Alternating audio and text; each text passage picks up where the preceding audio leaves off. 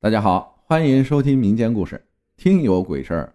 小女孩，首先扯点儿和故事无关的吧。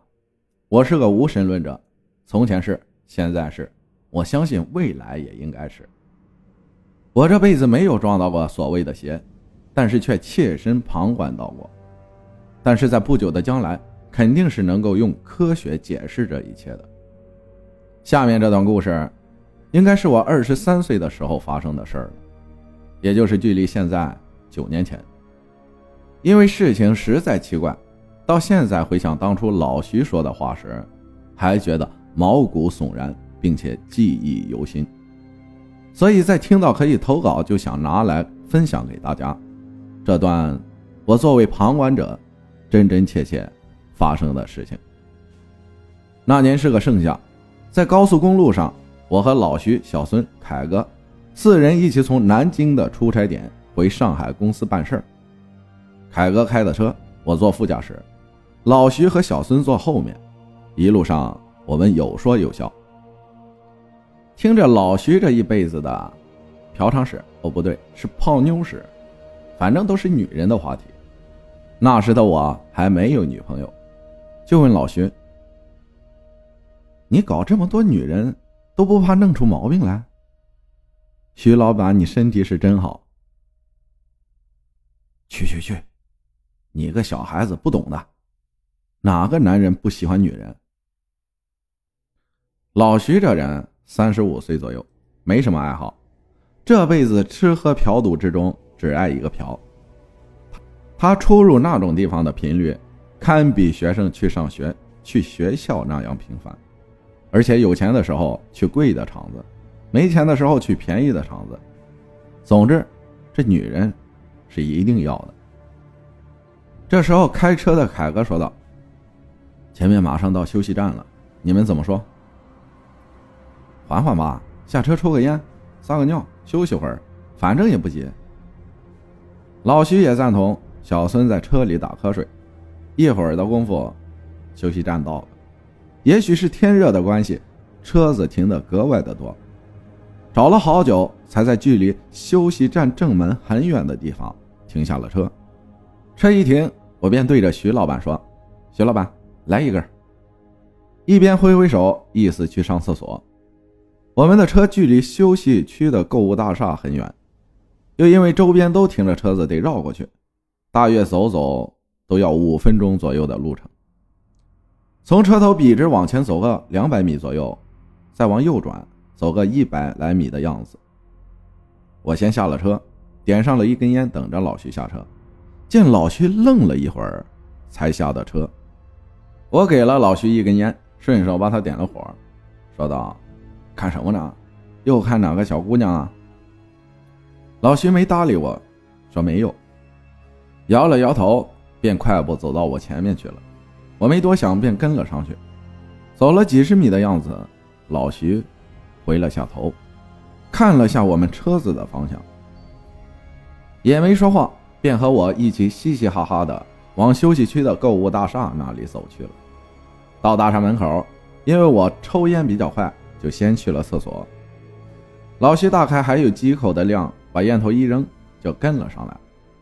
到了厕所，才发现好多人。我便随口唠叨一句：“我去，小便都要排队，怎么不搞个投币厕所？这一天下来，怕不是得几百块钱了。”老徐依然没搭理我，在我后面发愣。前面一下空出了两个位置，他还被后面的人插了队。我边方便边说：“想啥呢？我方便完就先回去了，你继续等吧。”因为他墨迹这个事情啊，已经不是一天两天了，也习惯了，没多想。便先回了车上，和凯哥聊起了凯哥戒烟的事情。凯哥，听说烟酒全部戒掉了，寸头，那时候大概二十七八岁。听说我之前没来公司的时候，这货也是个大烟鬼，每天两包起的那种。不知道为什么后面就信了佛，便都戒了，也变得不怎么健谈起来。我看三棍子打不出一个响屁，便不耐烦地放下车窗。等老徐，不一会儿就见到老徐慢悠悠的走了过来，神情有点不大对的，上了车子。我就问徐老板怎么了？见到讨债鬼了？老徐一上车就说有点冷。这时候小孙已经醒了，忙问老徐什么情况，而我不相信的就说虚了吧。但是透过后视镜看到老徐好像是有点奇怪，一会儿的功夫就开始冒冷汗了。我忙从位子上蹦起来，什么情况？你见鬼了？老徐颤颤悠悠地说：“你们有没有看到那个小女孩？什么东西？”我没听懂，很是不解地问。老徐说：“就前面那辆红色桑塔纳边上，有个小女孩啊，穿粉红色连衣裙的那个。”我回头看了看，没有啊。小孙也说没看到。这时凯哥也紧张了起来，忽然说道。别问，你们坐好，我们现在就走。我一脸莫名，但是看到老徐那汗，已经基本把他衬衫都给渗透了。一边开，凯哥就打开了热空调，但是老徐依然还是冷，倒是把我热到不行。就这样，我们开进了上海。凯哥把老徐直接送回了家。之后的三个多月，听说老徐一直在病假。跑遍了上海大大小小的医院，都查不出个毛病。但是就是每天低热，浑浑噩噩。直到后面康复了后，在一次项目庆功会上碰见了，我向他打听了那天的事情。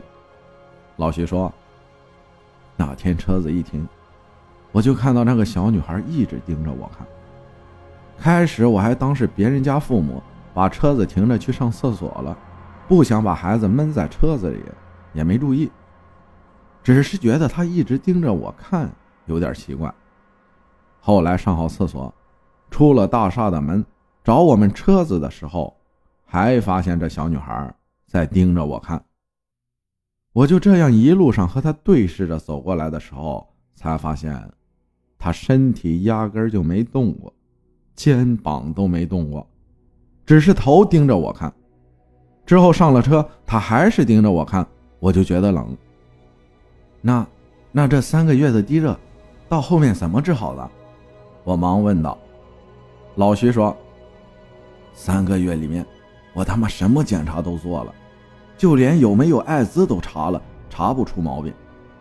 后来我妈听人家说，说我撞鬼了，又听说金器能辟邪，就给我买了条金项链给我戴，一戴，第二天就不发烧了。”老徐又说道：“后来，我找人家老法师问过这件事情，人家说，也许是我孽债太多了的缘故。那个小女孩，也许就是我叫某个小姑娘打掉的我的孩子。那时候我听着也没多想。后来某个晚上，我回忆了一下老徐所说的那个小女孩的画面。